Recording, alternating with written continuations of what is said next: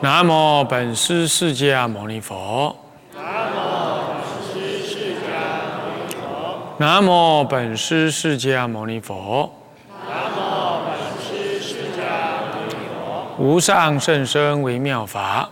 无上甚深微妙法。百千万劫难遭遇。百千万劫难遭遇。我今见闻得受持。愿解如来真实义。始终心要，显公和尚、方丈和尚、各位比丘、比丘尼、各位沙弥、沙弥尼、各位居士，大家阿弥陀佛。阿弥陀佛。啊，前方丈。好，我们啊上一堂课呢啊，跟大家讲到五重玄义的啊这个啊明宗，那么宗就是修道的宗旨，那么。那么以一心三观作为修心法要为宗旨啊，那呃所谓的一心三观啊，我们呢昨天啊也有稍微看了一下啊天台的禅观总图哈，那天台禅观总图里头提到了嗯这个藏教跟通教，它用的是啊。虚空观跟体空观，那么这是浊度。那巧度里头的顿根呢？那么就是啊，次第三观，就是三观，就是啊，是次第的。空假中三观是次第的。那在的巧度，就是佛陀教我们啊，用这种巧比较巧妙的啊。或者说深刻一点的方式，啊，来观察，呃，这个佛所证得的真理，那么呢，它能够帮助我们直接度到了就近的佛乘，啊，所以它比较巧妙，但也到达就近的佛乘呢，所以说就名为巧度，那角度当中啊，比较钝根的呢，就是嗯，次第三观。那比较立根的人，一心三观，啊，次第三观，出观空观的时候呢，啊，不知假观中观，那么接着接着呢，空观的时候，假观的时候不知中观，直到中观的时候，啊，那么才才有这个三观这次第内容，它是相互的立隔碍、立别的立。而别立就是有顺序啊，别就是相相互有差别，它不互容啊，不互容。互容的意思叫呃，在空观中有假观有中观，在假观中有空观有中观，在中观中有空观有假观，那就是不立别，而且互容。那原教那就倒过来，就刚刚讲的这样。他初起一贯，任举一贯，集聚其他二贯，啊，那么就是三贯一心，任举一贯，那都有二三立地于二贯的任任运而起，啊，或者你不任运而起，你也知道它有同时具有这二贯，啊，那所以这个是什么？这个是说明你能够事先能够呃开圆解。嗯，那你就能够至少在心里头能够转，能够知道，啊，那这是一心三观，啊，那一心三观呢，就是以这个一心三观之智啊，那么观察这一念三千的不思议境，啊，不思议境其实还在这一念当中，所以说以心观心，啊，是这样。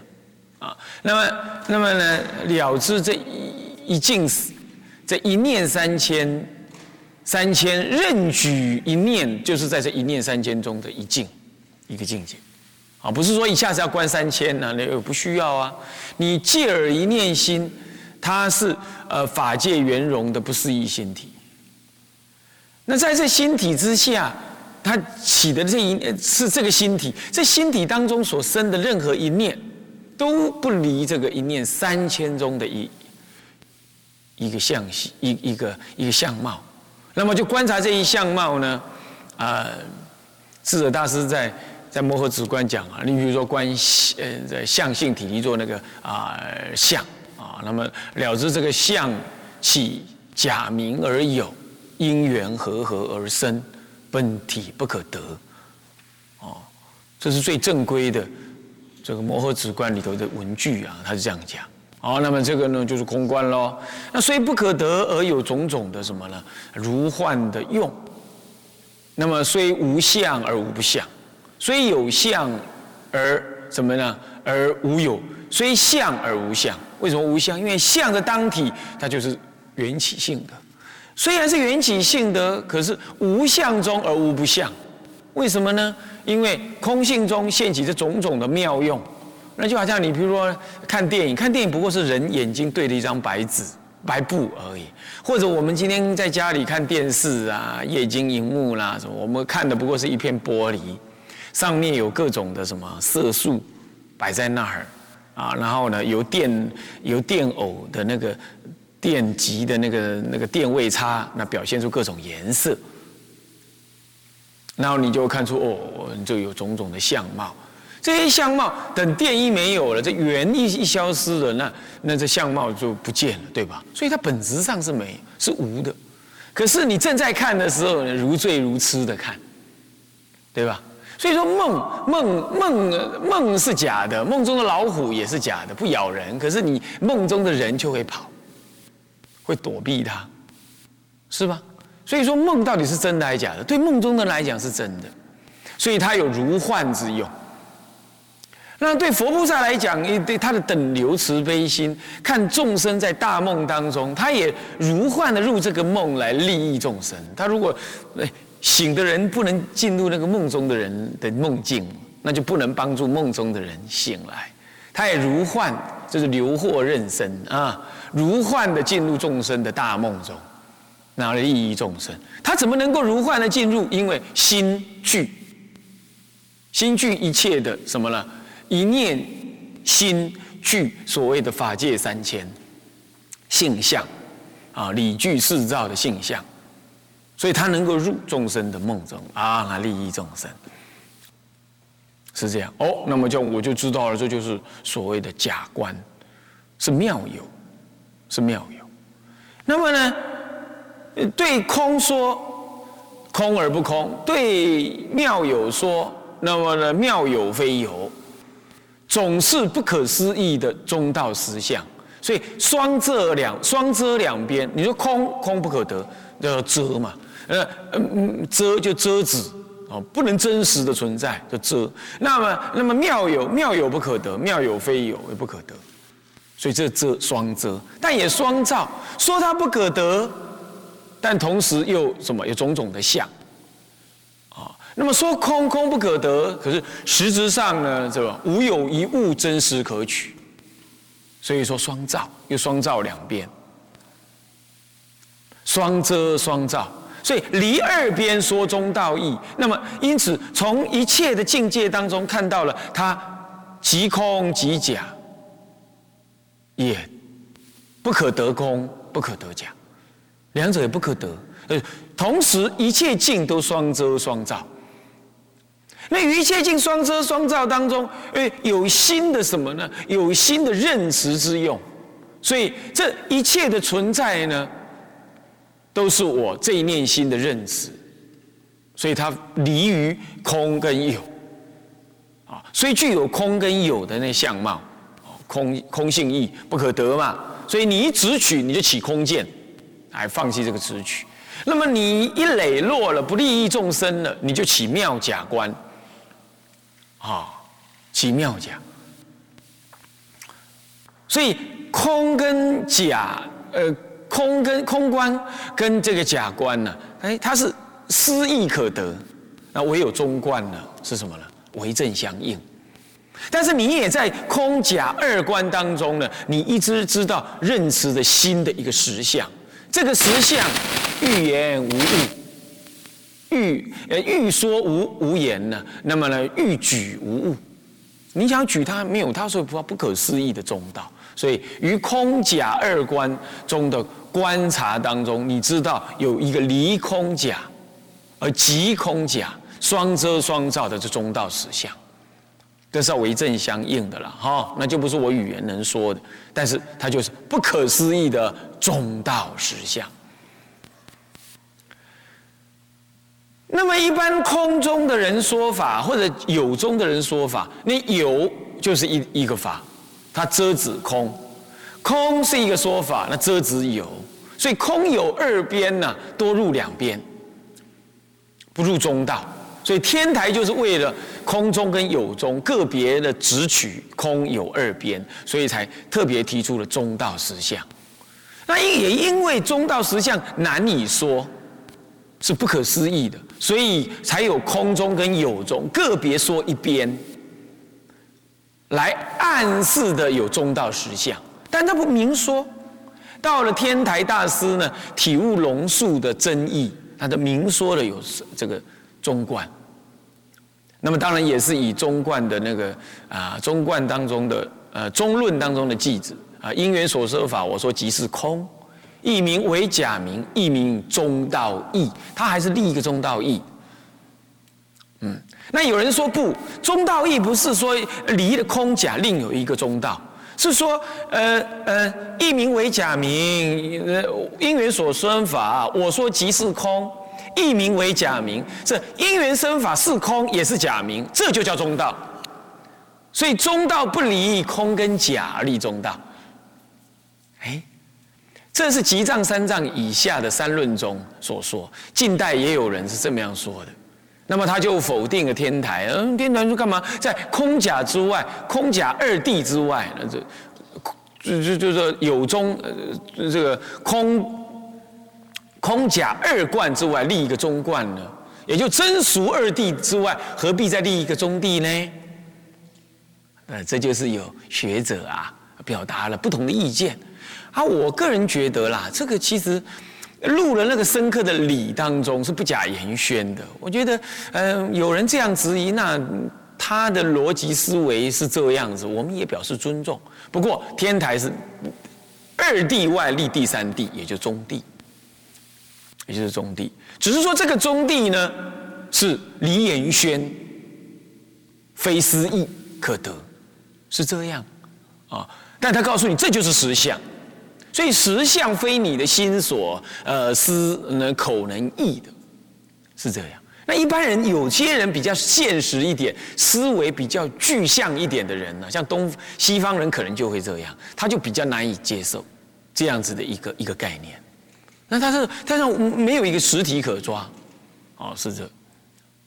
可是如果不立中道义，我想中论本身所谓的。这句话，这句中论的记呀，这呃三三谛记呀，我们天台家讲这是三谛记啊。因缘所说法，我说即是空，呃嗯，一名为假名，一名中道义啊。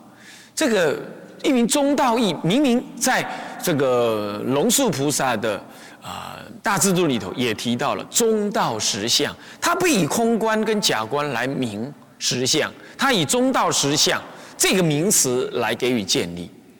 这第一，第二，在深入禅定当中，你会发现到这一念心真的是具足一切，而这一切不坏缘起，也不可真实可得，所以它一定与空观相应。可是空虽与空观相应，当下这一念心也与什么呢？也与妙假相应，所以两边真的不可得，所以这是实修可证的，才会说出了中道实相这个名词。那么我们从传记上来看呢，呃，智者大师曾经在说一心具万法、具万德庄严的时候呢，他确实也有疑，因为这是非思议的。当时他用说的，才二十几岁、三十岁，还不到金陵，还在河南的大苏山那里呢，跟慧思大师学。那他学的讲《法华经》，讲到了一心具万法的时候，他确实是有疑。那智子，那慧师大师跟他讲：“这是我九旬亲证的，你不应该有疑。”他这样跟他讲，那可见呢，这不容易说。智者大师这样的不出世的天才，他说到那儿，他还是要有疑。那有疑的是智者，那慧师大师跟他讲：“这我老师亲证的，那你就不必疑了，就是这样。事后他还要上天台山再去亲证这件事情，所以他证完了之后，五十六岁到玉泉寺讲经说法，他就正式的提出三观的概念，那就是他老师所证得的。他老师证得，当时他老师座下有很多禅修非常高超的，高过智者大师，可能他们的证悟也已经高过智者大师，都说不定。当时慧师大师说：“我的弟子当中。”禅定最第一的，并不是，并不是这位智凯，并不是，其实还有其他弟子。然而其他弟子没有教说，他没有证得玄陀罗尼，所以他不能转一切法为一个中道实，为中道实相所用。就随处拈来，都能向于中道实相，能够整理诸种经典呐，为判教的这个样子的，进入这个判教的系统来。把整个佛法呢做一个完整的判色，他不能，所以他就是有证而证证悟虽强啊，那个文解啊，那个那个智解啊，义解不够广博深刻，所以他不能成为一代的宗师，但是他自己治疗绝对没问题。所以慧师大师座下不只是智凯大师一位一位弟子而已，只是因为他太有名，因为他是教冠双美。智解双全，血行双全，是这样。然而，我们看看智者大师的一生，他到了他三十岁到金陵来讲经，你知道讲经，天台人讲经也是内在自我修行。那个时候，你说。呃，他修已经完成了，我觉得这个我们不敢随便说。不过我们可以从传记上来看，他从三岁到三十八岁，在金陵这个首都，中国当时最大的首都当中讲经，十方各地的国际人士来这里听他听他讲经，确实折服于他的什么呢？他的呃那个讲说。但是他仍然有两种感慨，一个感慨就是他自己的道业继续需要生长；第二就是当时私下讲二十个人有讲二十几个人对二十几个人讲有二十多个人的开悟，那么到了呃后来讲讲经讲到几百人讲了，还是一二十个人开悟，他觉得越来越没有投资效益，他就离开。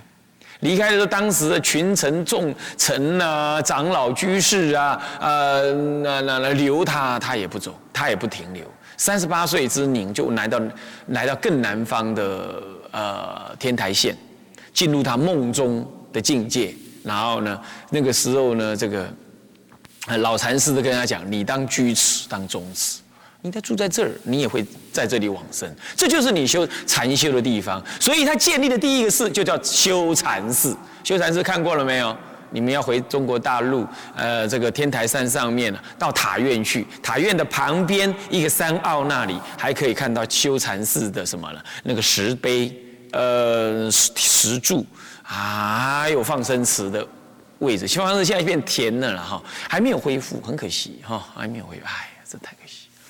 啊，是这样。他现在的禅修修禅寺，后来到华顶修苦恨。你看他还到华顶修苦恨，然后华顶峰上面目前建，目前有他的军事设施，一般人不能进去。啊，那么呢，哎，那里呢有拜金台。我们在你上网站上去看哈，我们有在拜金台上照照一张相。哦，你去看一下你就知道，那很不容易的。你现在看不到了，你现在看不到他了，因为他已经军事重地被围起来。那在华顶峰上面，那就是那个那个峰是是最高的，那四周有九个莲花棚把它围住，那在最高那地方拜拜经，拜经。那么稍下来一些呢，有个叫华顶寺，华顶寺啊是这样。那华顶寺也就是他教韩国韩国的法师来这里学天台，天台啊传入韩国早于日本。啊，早于日本。日本是在唐中叶的时候，才有最澄大师传入日本。人家在智者大师的时候，韩国人就直接来跟智者大师学了。啊，是这样。智者大师要下山，啊，要去要去度，要去对对那个隋王，呃，讲隋炀帝呀，就隋炀帝，后来隋炀帝哈，呃，讲讲讲佛法。啊，就在那个国清寺的门口遇到了，呃，匆匆赶来要要亲近智者大师的啊，这个韩国的僧人，名字我一直忘记了哈。然后他就教他讲啊，你上华顶峰去，就是上华顶寺去，去拜法华三昧禅，去拜法华三昧禅啊。所以你们今天也不要说，哎呀，我没人教天台，哪没人教？你这这法华三昧禅就是老人家亲笔写的，你拜法华三昧禅就等于他在对你说法。要从行入，不要从解入。修行一般来讲要从行入。啊，行当然多种行，历尽队员，呃，做事办事那也是行。不过对在家人来讲比较难以这样了，惜家带眷，忙碌的要命啊，是不是这样的？即便是你看赖居士，他没生小孩，也有仔仔在那里啊，缠绕围绕着，对不对啊？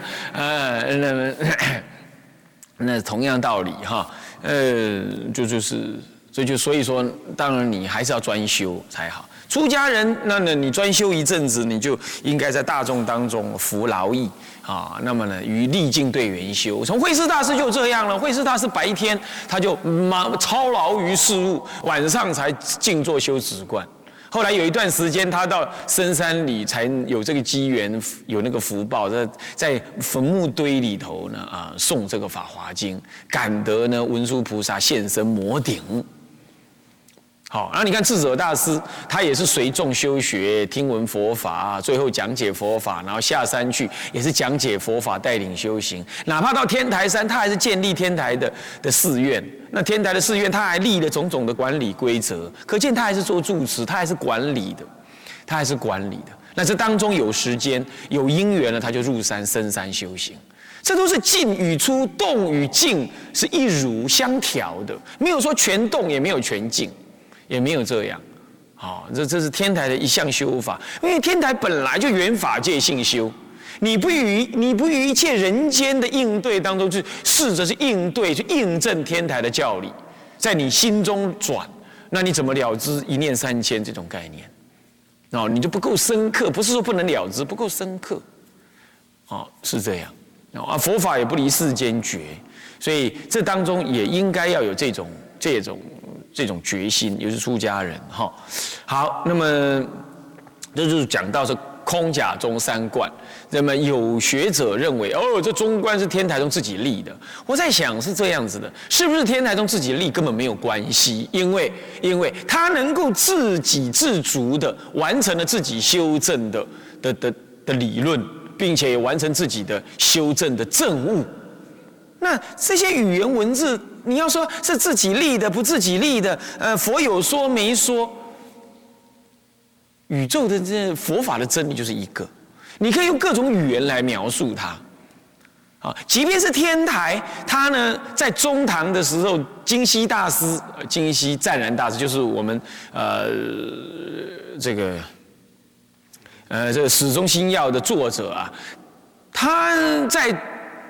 中唐的时候驳斥了呃这个呃华严宗这个华严宗就显首宗了哈啊法相宗还有禅宗这三大三大宗派呃的某些教理，但我们今天后人来学，我们也不能够拿着鸡毛当令箭呢，就呵斥他宗，我们不必。我们如果觉得我们的是高，我们也要小心翼翼的知道，高处是不胜寒呢，你也不一定能够体会的那么深。所以说，不要拿着祖师的言论，在今天这个时代里头啊，呃，起真上慢也不必。那么，你你你知道天台的教理甚深微妙，极为究竟，那我们就要更加小心的去修持。对于他宗派，虽然教理的教说荣获看起来低一点，人家恐怕他修了修入了，修入就能证悟那个很甚深微妙之理，也说不定啊。所以说，这些都不要耍嘴皮。应该有这种观念，才是学天台的本意，才是学天台的本意。智者大师当时并不名为，并不名为天台宗的创宗之人，他一直到他入涅盘之之时，人家都称他禅师智凯禅师而已。哪怕是智者，其实是到中唐金溪大师才开始称他是智者的，没有错，智者是隋炀帝。隋炀帝称他说：“呃，法师你呢？呃，讲经说法，智慧第一，应称智者，是这样讲他。但是在那个时代，人家智者大师可没有称自己为智者，他只是被当时的人称为智凯禅师这样而已。有人念为智仪了哈。嗯，查正正宗词典那个字念凯会比较那个一点，不过无所谓了啊。那那么那么呢，他只是被称为禅师而已，被称为禅师而已。所以诸位学天台应该要谦卑内敛啊，那不以说是由学天台要拽了二五八万，不必要这样子啊，那也不必这样。不过一定是怎么样，不轻易的怎么样抹煞我们天台的教理的内涵啊，是这个啊。好，这关于空假中三观。啊，三观的一个建立，哈，首次提出来，有必要让大家了解，因为我们现在的文献相当的多，你不免会受受到质疑，说，哎，天台自己提一个中观，